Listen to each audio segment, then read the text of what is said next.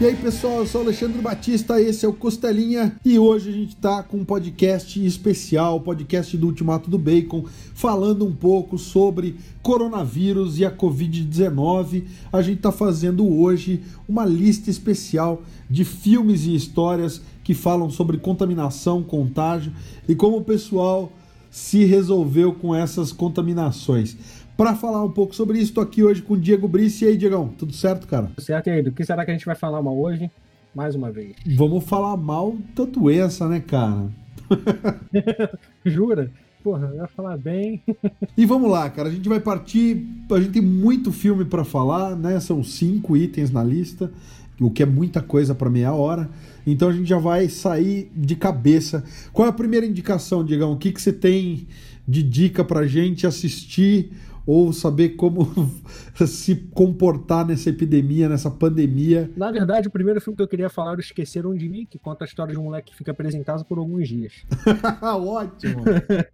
Excelente, meu irmão. Boa demais. Brincadeira, mas falando de um filme assim que me traumatizou um pouco na época, né? Eu era jovem, tinha 10, 11 anos quando saiu, que foi a Epidemia de 1995 lá, né? Que falava sobre o vírus maluco lá, que era o ebola, né? Era ebola, era ebola. O vírus lá, e era um filme bem dramático, tinha um cara no cinema tossindo, aí passava para todo mundo e ficava, cara, é um filme que me traumatizou e o final dele, mais ainda que o soro do macaco lá, rapaz, era, era sinistro. Lembra desse filme, Alexandre, com detalhes? O que, que tu achava aí? Como é que foi pra, como é que foi pra você naquela época? Que assim, contextualizando, lá nos anos 90, um jovem brasileiro, um jovem não, uma criança brasileira acesso à informação era a Rede Globo, meu irmão. Era televisão. Então era a doutrina do medo. Tipo assim, o, planeta, o cometa Halley vai passar, vai morrer todo mundo. Eu acreditava nisso. Entendeu? Era a minha, minha crença era que o cometa Halley ia bater no planeta Terra e ia morrer todo mundo. Eu chorava pra caramba. E, pô, epidemia, ebola, tu falava disso, tu pensava que vai morrer todo mundo. Entendeu? E o filme, ele basicamente falava isso, vai morrer todo mundo, mas no final nem todo mundo morreu. E como é que foi para você, na época, diante dessa doutrinação de medo, lidar com esse filme? Cara, era assustador porque assim, as únicas pessoas que, que se mostravam envolvidas era o exército, né? Então todo mundo ali, cara, o Dustin Hoffman, Morgan Freeman, Kevin Spacey, todo mundo ali é, é militar, cara. Todo mundo militar e, e puta, era, pra mim, sei lá, cara, foi, foi uma coisa meio assustadora. Eu, eu lembro pouco do, do final, eu tinha uns 15, 16 anos, na verdade, mais, né? Porque chegou aqui no Brasil, acho que foi 96 para 97. E, e, cara, era, era, era meio assustador. E o nível de equívoco científico desse filme é gigantesco, né, cara? É aquela coisa. Eles, praticamente o soro é assim: eles tiram o sangue do macaco e aplicam no ser humano e pronto. Esse é o soro, cara. Usa o sangue do macaco. Ah, não, cara, para. O, o filme é dirigido pelo Wolfgang Petersen, né? Em inglês ele chama Outbreak, que é, é isso, né, cara? Tipo, epidemia. Mas ele tinha muito aquele clima do, dos filmes do Roland Emmerich, né? Tipo, vai acabar o mundo, do tipo, dia depois de amanhã, já era. E, e, e tinha, ele, cara, ele tinha muito uma pegada que nem do Aracnofobia, né? Que é de 93, de tipo, todo mundo vai morrer, cara. Ele trazia um clima meio de terror, não sei lá, cara. É um bom filme. Ele não envelheceu tão bem quanto eu imaginava. Eu, vendo recentemente, eu já fiquei assim meio, caramba, beleza, tá ok, mas na época funcionou porque ficou todo mundo com medo, né? E aquele negócio, né? A cada, a cada 20 anos, 10 anos, sei lá, tem que inventar uma epidemia pra galera lembrar que tem que lavar a mão, né? Basicamente. Pode crer. Gente, pra se prevenir do, da gripe, lave as mãos quando chegar na rua. E passar a mão no trem, na bunda, essas coisas assim, lava a mão. tem que avisar, né? Pô, então, de repente, eu acho que essa gripe aí nova, essa Covid-19 é uma teoria da conspiração pra galera lavar a mão, O que, que, tu acha? Pode ser, pode ser. Americano não lava a mão nem depois de usar o banheiro, cara. É, pois é. pra entender. Mas e você, qual a dica boa que tu tem pra gente nessa, nessa loucura toda? Eu já vou sair com uma de cara, porque, pô, a gente fala muito de quadrinhos no site. E eu já vou sair com uma história do Batman, que tá, muita gente tá lembrando e citando ela e que é uma fase muito bacana. Logo depois né, da, da, da, queda do morcego, quando o Bruce Wayne volta a assumir o manto do morcego, passa ali, eu acho que uns seis meses, aí entra nessa saga que vai acabar no Terra de Ninguém. Então a gente tem a, a saga Contágio, né, em inglês Contagion. É, a, a base é toda escrita pelo Dennis O'Neill e é uma saga de 1996 do Batman que começa meio que do nada. Um cara e, também é um ebola, cara, que nem o filme Epidemia. Nos anos 90, 95, 96, o ebola tava com tudo, né? Então tudo que era. Com medo. Era. A, exatamente, cara. A filosofia do medo ali dos caras era. E era com ebola. Era África, ebola tal. E aí tem um cara que pega um voo, tá doente, ele contamina e de repente Gotham vai sendo contaminada bem nesse esquema que tá a contaminação do coronavírus aí, uma coisa bem exponencial e o Batman tentando acessar a database através do oráculo e tentando descobrir. E cara, a hora que se vê, um terço da população de Gotham já morreu ou tá morrendo. E depois, cara, que passa e que eles acham um antídoto pro ebola e tal, Gotham tá lá, terra devastada, sobrou algumas pessoas, né? Dois terços da população. Aí entra na saga Legado do Demônio, em que é revelado que não foi por acaso. Essa contaminação de ebola ela foi provocada e o Hazal Ghul estava por trás dela. Então tem toda a investigação que o Batman faz depois para ver quem é que contaminou Gotham e tal. E ele chega no Hazal Ghul e depois do, da contaminação e do Legado do Demônio, aí a gente entra no Cataclismo, né, que na época a Abril chamou de terremoto. E aí, pô, um terremoto numa cidade que já estava abalada por uma epidemia de ebola. Daí, depois do terremoto, Gotham entra na Terra de Ninguém e aí vira que é uma baita saga Terra de Ninguém. Então, enfim, tá aí a minha. Baita Ela é não, pô, gigantesca, cara. Terra de Ninguém é complicadíssimo de, de, de publicar, né? Mas e aí, Diegão, você lembra da Contágio, cara? Você leu Contágio na época ou lembra mais ou menos? eu na época, não lembro absolutamente nada dessa. Eu tava até conversando com o Lucas, um amigo nosso em comum recentemente, falando que eu lembro muito pouco dessa fase dos quadrinhos, porque isso foi nos anos 90, né, Alexandre? Foi em 96. Pô, olha quantos anos de leitura a gente teve aí depois disso. Então, assim, as informações, eu tô ficando velho, as informações vão desgrudando na minha cabeça. Então eu vou esquecendo algumas coisas, entendeu? Mas eu não, não lembro muito bem dessa saga. Lembro um pouco mais das consequências depois. Que fica toda aquela questão lá, que entra depois no cataclismo, né? depois do terremoto, que fica aquela questão lá que a Batcaverna fica exposta, né? Eu lembro muito bem disso, que fica aquela. Sim, porque o terremoto leva a Batcaverna. Fica toda aquela é. coisa, e agora? O que, a gente vai fazer? E, e assim, o Batman tendo que lidar com, com aquela situação muito além do que ele pode, pode interferir, né? Isso é sensacional, cara. É, sempre, é o limite do limite, assim. Não é? E a gente tinha acabado de ver a queda do morcego, né? Que era o Bane lá que a gente achava que era a maior coisa que ele poderia enfrentar. Na verdade, a natureza era a maior coisa que ele poderia enfrentar, enfrentar né? Isso é bem bacana. Eu lembro que, que um dos. Eu não lembro se foi o Robin ou o Asa Noturna, cara. Chega a pegar esse ebola e tal, e fica entre a vida e a morte e tal. Você lembra quem que pegou ebola? Não, não me recordo agora. Foi, foi o Robin mesmo, cara. Eu não lembrei, eu confirmei aqui, conferi aqui, mas foi. E, e, é foda, cara, porque eles fazem uma. A galera sangra pelo olho, né, cara, na ebola. E é, é, é bem gráfico, é dramático, é cara. Dramático. Então é outra coisa que me deixou meio aterrorizado na época, mais do que o Terra de Ninguém. Essa saga Contágio me deixou meio assustado, assim, na época. Eu era molecão, né? Enfim. Mas é isso aí. Estávamos dos anos 90. Agora, a gente estava conversando aí, eu queria que você falasse do.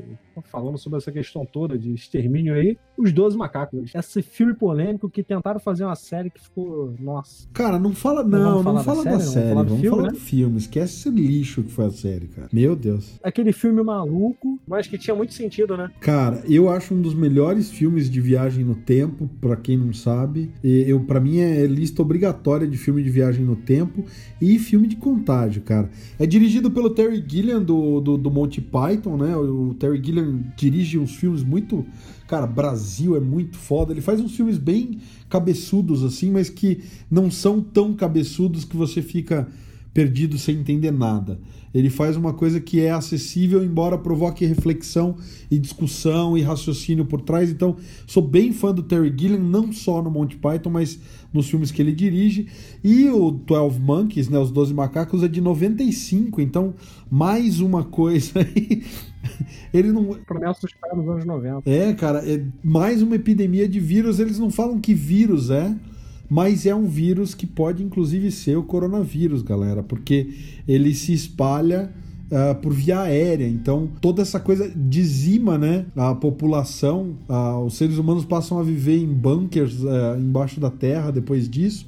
E o personagem do Bruce Willis, que é o personagem principal, né? Que ele faz o James Cole, ele é mandado do futuro. Ele, na verdade, ele é preso. E aí, como pena, ele é mandado para o passado para tentar investigar quem que foi que liberou o vírus e tentar descobrir, porque eles não têm. No futuro, eles não têm nada de informação a respeito do vírus, quem liberou e nem como desenvolver uma cura. Então a ideia é mandar o cara para o passado para ele tentar descobrir alguma coisa que dê uma pista, ou para descobrir uma, um antídoto para o vírus, uma vacina, ou para conseguir evitar que o vírus seja disseminado. É muito massa, cara, porque apesar de rolar a viagem no tempo, eles ainda têm uma tecnologia meio tosca de viagem no tempo. Então, para ele se comunicar com a galera do futuro, ele deixa recado numa secretária eletrônica. É muito massa, cara. É que os caras né? depois no futuro vão reconstituir aquela mensagem. Puta, é muito massa, cara. E aí, putz, tem a cena dele arrancando o dente, porque em teoria é, a galera localiza ele pelos dentes e ele não quer mais voltar para o futuro, ele quer ficar no passado porque ele se apaixona pela, pela Catherine Rayleigh lá, que é a, a psicóloga dele, que é interpretada pela Madeline Stowe. Cara, essa mulher sumiu, né? A Madeleine Stowe nunca mais fez nada, né? É, não me lembro de nada com ela, assim. Nos tempos recentes, não. Mas, assim, um destaque que eu queria dar nesse filme, para quem nunca viu, é porque eu acho que é o melhor papel do Brad Pitt na história, cara. Ele vinha de, de ser galãozinho em filme, né? De filme adolescente, Lendas da Paixão. Ele fez um monte de filminho ali que ele era galã. Lembra aquele filme dele que ele tinha que ficar com a máscara de sadomasoquista lá, que ele não podia pegar sol? Príncipe das Trevas, sei lá. Filmes obscuros. um programa novo aí. Filmes obscuros aí de atores famosos. Vambora. É um filme de romance adolescente. Cara, já viu aquele filme Jimmy Bolha? Sim. É igual, só que sério. só que sério. Entendeu? É uma bosta. Enfim, não sei por que eu lembrei disso. Mas enfim, o Brad Pitt nesse filme, nos Doze Macacos, cara, ele tá sensacional. É, foi um dos primeiros papéis que ele se mostra, assim, né? Fora daquela coisa de galanzinho, de um bonitão da coisa. E ele tá fazendo o Jeffrey Goines, que é filho do, do Leland Goines, que é um pesquisador famoso e tal, que é interpretado pelo Christopher Plummer. E é muito massa, cara, porque ele faz um cara totalmente surtado, assim, numa interpretação muito legal e que depois ele replica em alguns outros filmes mais recentes. Você vê ele fazendo uns caras mais surtados assim, mas o primeiro papel que ele fez foi esse e é sensacional, cara. Uh, eu não vou dar spoiler do final, mas toda contaminação tem um porquê e é. Ah, cara. É um filme de, de viagem no tempo muito foda, cara. O filme foi lançado em 1995. Cabe sim a gente dar uma destrinchada nesse final aí, que talvez com você falando eu entenda alguma coisa. Vai lá, me explica esse filme aí, porque até não, hoje cara, não, eu cara, vejo aquele final e fico assim, caramba, cara. O que, que houve? É porque assim, o personagem do Bruce Willis, cara, o Cole, ele tem lembranças de quando ele era criança. E ele não lembra direito, porque ele tava, ele viveu esse outbreak aí, esse, esse começo da epidemia. E ele lembra de um cara esbarrando nele e tal, não sei o que. E ele sempre acorda, ele tem pesadelos com essa cena, cara. E no final das contas, o cara que esbarra nele, primeiro quem esbarra nele é o cara que tá, realmente vai liberar o vírus. E em seguida, o cara que tropeça nele, ele vê um cara sendo morto e tal. E é ele mesmo, cara. É a versão dele do futuro que volta adulta. Então, a última cena é ele morrendo vendo ele criança, cara, e, e fechando o círculo da viagem do tempo.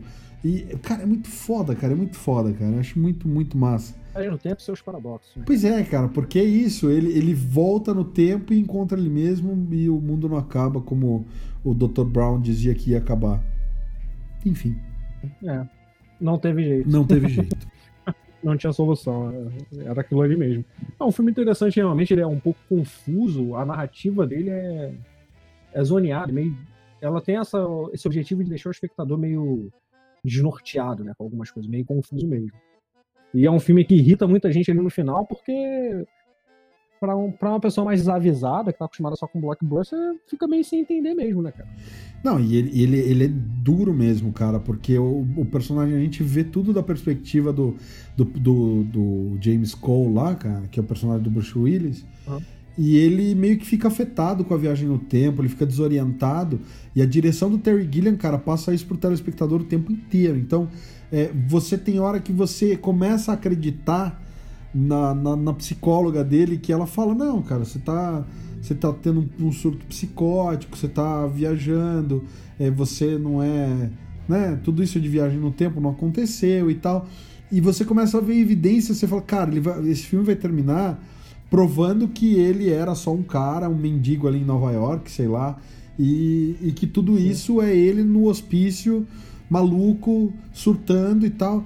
Então você não, você não sabe se realmente ele viajou no tempo, se tem uma epidemia ou se é tudo uma loucura da cabeça dele e ele tá surtando até que as coisas realmente acontecem e tal. Então, putz, é um filme sensacional, cara. Ele, ele, ele caminha por tantos gêneros que não dá para dizer que é um filme de viagem no tempo, que é um filme catástrofe sobre epidemia, que é um filme tipo Um Estranho no Ninho, que fala sobre né, loucura e, e, e, a, e a, mente desalinhada. Putz, não, cara, é um filme que é, para mim é um dos filmes obrigatórios a se ver antes de morrer, sem dúvida. Não é um filme que, assim, que todas as pessoas geralmente vão se agradar, porque é um filme duro mesmo, como você falou, mas é uma experiência necessária para quem gosta de cinema. Isso é verdade com mesmo. Com certeza. Seguindo aí com o que a gente Próximo filme, Digão. Cara, Vamos nessa. Um dos filmes assim que eu achei mais interessantes aí, não tem muito tempo, é de 2011, que foi o Contágio, né? Que é um filme, apesar. Geralmente esses filmes é sobre doença, essas coisas mais investigativas assim, eles tendem a ser um pouco chatos, né? eles não têm muita dinâmica. E esse Contágio, ele é bem dinâmico, né? Ele tem um elenco estelar, né? Não sei como é que pagaram o cachê dessa galera toda. É difícil, parece que acho que esse filme aí foi feito na amizade mesmo, que não é possível, cara. É muita grana que eles gastaram ali de cachê. Porque, nossa, é de Matt Damon, Jude Law, Kate Weasley, Gwyneth Paltrow, Lawrence Fishburne. E, nossa, tem até o cara do Breaking Bad lá, o Eisen, Eisenberg lá. Como é que é o nome do ator, bicho? Brian Cranston. Tem até ele lá. Pô, é um filme super interessante, justamente sobre uma suposta gripe, né? Que tá matando a galera, que se transmite muito rápido e casa perfeitamente com um pouco do que a gente está vivendo aí, que tem que todo mundo ficar trancado até que se entenda como é funciona a transmissão, o que está acontecendo. Claro que no filme ele é mais dramático, então é um vírus com uma mortalidade bem mais, bem mais letal, né, por assim dizer. Entendeu? Ele é mais complicado. E é legal porque o filme ele não fica, por exemplo, o Epidemia ele tem uma coisa meio gourmetizada, né? Ele é meio. Assim, é um filme mais bobo. Uma tudo bem, vamos relevar. Ele é mais tosco, cara. A epidemia é, é mais tosco, cara. É 1995. Vamos perdoar um pouco por causa da época também. E esse contágio, ele briga, ele mexe muito com aquela coisa também de. Ele traz aquela coisa da. Como é que se diz? Da classe, né? Tem a personagem da Marion Cotillard que fica sequestrada lá e que tem aquele desfecho dela aí que. Porra, é sensacional, cara. É sensacional. o pessoal prende ela lá por a... e só libera ela em troca da vacina, né? Que eles querem, estão com medo de, de ficarem pro final da fila e o povo deixando de morrer porque eles são meio assim. Aquela coisa, aquela divisão social. Ele faz uma crítica social, né? Ele faz, não é bem uma crítica, ele faz uma observação social sobre o que são, quem são as prioridades, né? E é legal, cara, que mostra toda a investigação, mostra o lado dos médicos, mostra o lado mais é, global ali, aquela coisa política mesmo. Pô, eu acho esse filme muito interessante. Como ele é um filme recente, não cabe muito de a gente ficar dando todos os spoilers dele. E é um filme que merece ser assistido. Se eu não me engano, ele está disponível na Netflix ou na Amazon Prime, ou em nenhum dos dois. Em algum lugar ele tá. Se, qualquer coisa tem na locadora verde ou qualquer outra locadora aí que a gente consegue pela internet. Mas. Irmão, você falou que é um filme recente, mas ele no ano que vem ele completa 10 anos já, cara. É, mas... Ele é de 2011. Mas muita gente meio que deixou passar, né? Na época, porque não é um. Não, é verdade, é verdade. Eu lembro que a, a, também ele teve uma. Foi muito bacana as propagandas desse filme nos Estados Unidos que eles fizeram, eles usaram uma tinta biológica, cara. E eles puseram um outdoor branco nas rodovias. E à medida que ia passando o tempo, em uma semana ele começava a embolorar e daí começava a aparecer a letra escrito Contagion, né? Que é o nome em inglês. É, e, e, ele começava a, a, a, mofar, cara, uma parte do outdoor, hum. formando aquele padrão de, de biohazard, assim, e a, e a letra escrito contágio. No final de, sei lá, 15 dias, o, outdoor estava todo preto e a letra só é escrito contágio e o símbolozinho de biohazard estava em branco. Foi pô, muito bacana a forma como eles fizeram para divulgar o filme na época. E o filme dirigido pelo Steven Soderbergh, né, cara, que fez o, o Solaris, dirigiu Onze Homens e um Segredo, se eu não estou enganado. Você pode maluca. Então, assim, é, o, o, cara. Tem muita gente que não gosta do cara, mas ele não deixa de ser um bom diretor. E uma coisa que eu acho bacana é que, assim. É, a grande diferença dele pro Epidemia ou qualquer outro filme, ou até mesmo a, a, a HQ do Batman, é que ele tem de fato uma dose de correção científica ali. Ele é um retrato muito fiel do que é de fato. A gente está vendo aí a pandemia global de coronavírus e esse filme faz é, uma coisa muito similar ao que a gente está vivenciando. Ele mostra de uma forma muito realista as atitudes, ou, sabe, a, a, a profilaxia e como fazer. E a, e a coisa da, da os caras com a cura lá, com a, com a Marion Cotler lá, eu não duvido que esteja acontecendo. A gente viu aí, por conta do coronavírus, né, no Oriente Médio aí, a galera botando fogo em hospital. Então, é, dá pra ver que é bem real, é bem realista mesmo. Se você tá muito abalado com a, com a pandemia que a gente tá vivendo, não veja esse filme, porque ele é realmente assustador, assim. É, assim, óbvio que a realidade que nós vivemos é o filme ele tem uma perspectiva forçada nesse sentido da gravidade, né?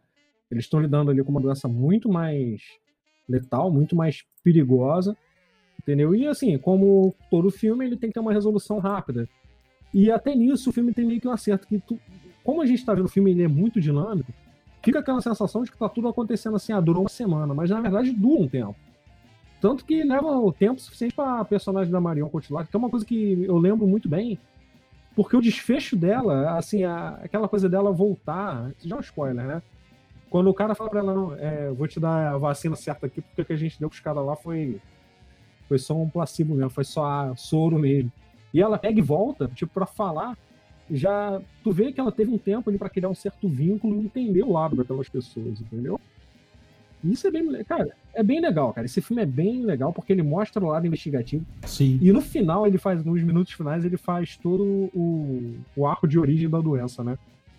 Que basicamente é muito parecido com o que a gente está vivendo. Aí sim é muito semelhante ao que a gente está vendo aí hoje em dia, né? Com certeza. Então, esse contágio é o Contagion de 2011. Não confundir com Contágio, Epidemia Mortal de 2015 que em inglês chama Maggie. E é um filme com o Schwarzenegger, cara, e a filha dele vira zumbi e tal. A gente não tá falando desse filme, tá? Então é outro filme. O filme do Soderbergh em inglês chama Contagion e é de 2011. Não confundir os dois na hora que for procurar. Esse filme do Schwarzenegger é bom, hein? Que fique claro. Agora, só corrigindo, Diegão, ele não tá nem na Netflix, nem no Prime Video, tá? Eu dei uma conferida aqui. É, ele não tá em nenhuma plataforma, então é o que você falou. Locadora verde aí para quem é adepto dessa prática. E vamos em frente. Ou pode comprar o DVD na loja americana. Mas como a loja americana tá fechada e não tá me pagando nada, para fazer essa propaganda. Ou você pode comprar na Amazon.com.br pelo link do Ultimato do Bacon, galera. Isso aí, Alexandre. Agora, agora estamos falando certo. Mas então, Alexandre, seguindo adiante, o que, que você para me falar aí? Vamos para o último da lista, cara, que é o que tem, eu acho que talvez menos. É, ele, ele vai por uma coisa mais dos filmes de zumbis, né?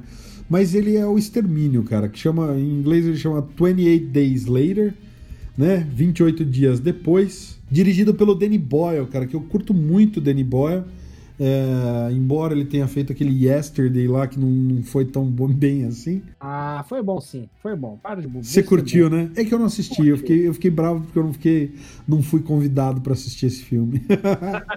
mas tu viu em casa, fala a verdade.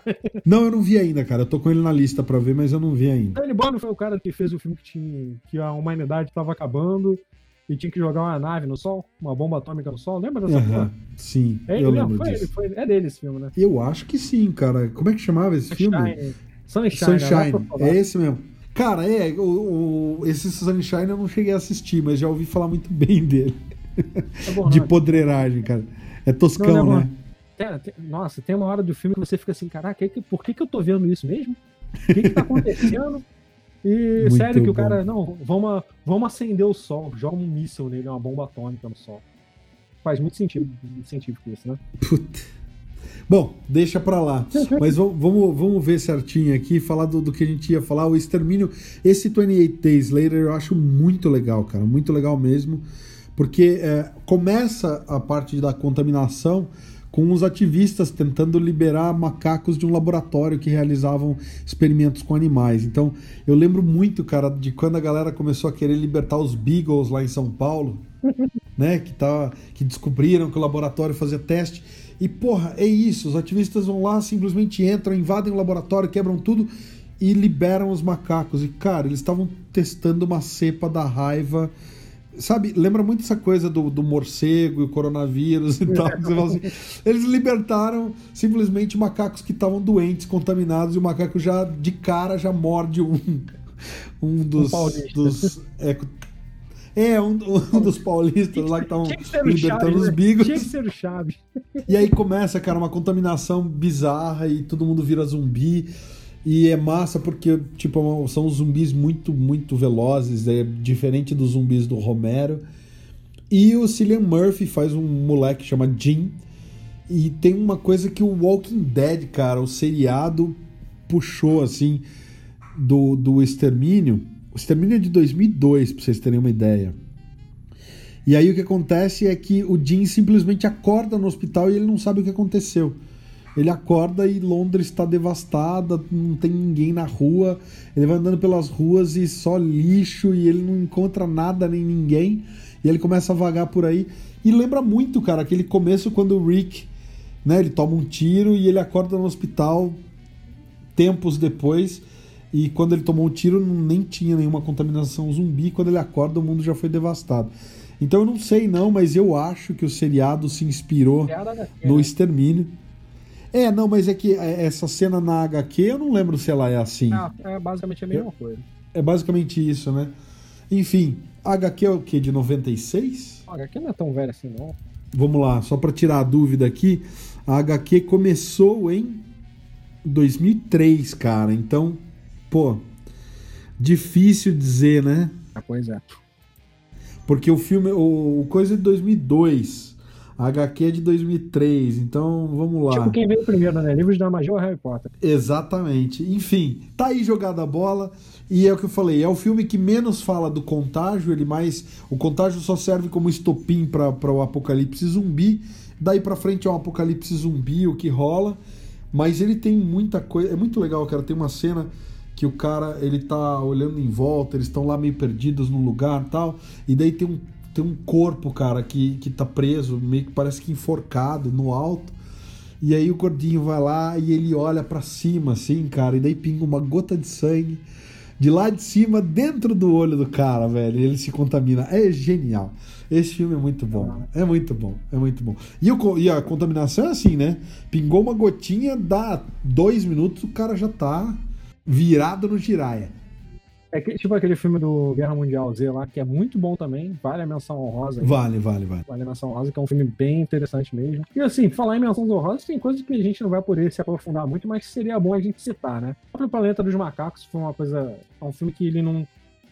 Ele trata desse assunto no primeiro filme dele, ele mostra bem no, nos últimos. nos momentos finais ali como funciona, né? Uma pandemia mesmo. É bem interessante porque foi o estopim para encerrar a humanidade, como você falou.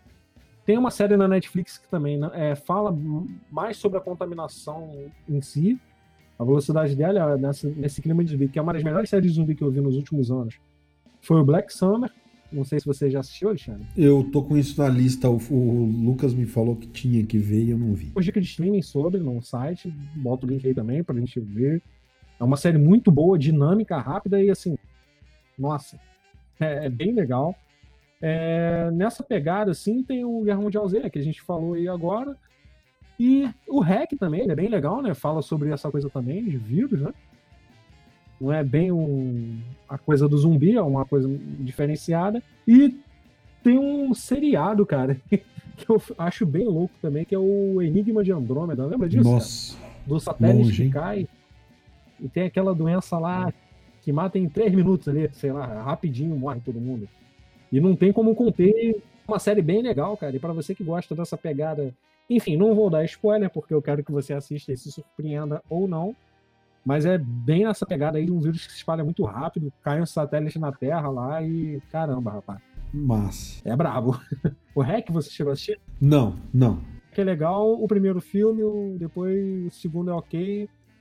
Esquece o resto, gente. Esquece. Finge que não aconteceu mais nada depois disso. Os dois primeiros filmes são bem, bem legais mesmo. Cara, eu não posso deixar de falar dos livros do Guilherme Del Toro que também viraram seriado, né? Que é o The Strain em inglês, mas no Brasil é a trilogia da escuridão, que é o Noturno, A Queda e Noite Eterna, né? Os três livros. E o seriado chamava The Strain, em português eu não lembro se teve algum outro nome, e que é, na verdade, no final, né, do meio pro final, é uma, uma batalha da humanidade contra vampiros. Basicamente é isso. Mas o que é legal é que a abordagem dos vampiros é justamente através de uma contaminação. O vampiro não é que ah, ele te morde e você vira vampiro por magia ou qualquer coisa. É, existem uns vermes, cara, no sangue do vampiro e o vampiro meio que injeta esses vermes nas pessoas. E aí os vermes contaminam. Então, assim, se um vermezinho desse está em cima da mesa, você põe a mão ali, ele entra pela pele e pum, você está contaminado. E é massa, cara, que o seriado ele, ele retrata isso de uma forma muito legal, principalmente os três primeiros episódios, que é um avião que chega contaminado, o avião é um avião morto, ele está sem é, comunicação com a torre cofre tava lá dentro, né? Cofre não, no caixão. E aí o, o, o, CDC é acionado e os caras vão ali, cara, ver o que, que é, e a hora que eles batem a luz ali, né, fluorescente dentro do avião, cara, o, o índice de contaminante é, bacteriano ali, sei lá, enfim é, cara, é impressionante. A cena é muito boa e é muito legal essa abordagem deles tratarem a contaminação de vampiros como uma contaminação, como uma epidemia mesmo, como uma doença. É muito legal. O livro, cara, é, o seriado é muito fiel ao livro e eu recomendo porque eu li os três livros e assisti o seriado inteiro. É Mas muito é, massa, cara. Tem um podcast aí onde certas pessoas falam que o final foi ruim. Ah, sim, sim. O final, é, o final do, do seriado perto do seriado do, do, do, final do livro. O final do livro é bem melhor. Mas é só uma adequação. Os caras acho que já deviam estar. Tá, enfim. Ouçam também o nosso podcast lá para saber as diferenças entre o livro e a série. É bem interessante. O, toda essa, essa temática ela sempre rende histórias legais, embora nem sempre. Sempre levam muito pro lado do terror, né? Esse da Strange tem uma parada muito maneira, que são a pessoa contaminada andando ali no meio da rua de dia ninguém ninguém, não cai a ficha né, do que, que tá acontecendo, né, cara? Tá tudo assim, ah, que porra é essa? O cara tá andando pra cá, tá me mordendo, e sai contaminando assim. Muito, é muito. Como é que se diz? É crível, né, a, a situação ali. Tirando, claro, a questão do vampiro, mas é meio crível a contaminação. O brasileiro que o diga, né, cara? A gente tá com um monte de gente aí contaminada andando livre pela, pela rua, porque tem gente ainda incentivando que a gente não pare, enfim. Pois é. Aquele negócio, né? Se ficar o bicho pega, se correr o bicho pega, se ficar o bicho come. Estamos num dilema difícil, gente. Estamos. Tem mais alguma coisa pra falar, Diegão? Não, só queria aí pedir pra galera tomar cuidado e ter sabedoria nas decisões aí nessa fase tão difícil. É isso aí, galera. A gente agradece quem ouviu até agora. A gente deseja muito boa sorte para todos que estão enfrentando aí essa pandemia. E fiquem com a gente toda segunda-feira, tem um costelinha novo. Se você tiver de quarentena ou se você estiver indo trabalhar, se liga aí no nosso podcast, de repente é alguma coisa que vai ajudar vocês aí a distrair a cabeça desses assuntos e ter algum motivo aí para pelo menos pensar em coisa boa. Semana que vem tem mais, galera. Não esqueça de conferir o Ultimato do Bacon e o Sobrecapa no YouTube, ultimatodobacon.com na internet e até a próxima. Valeu!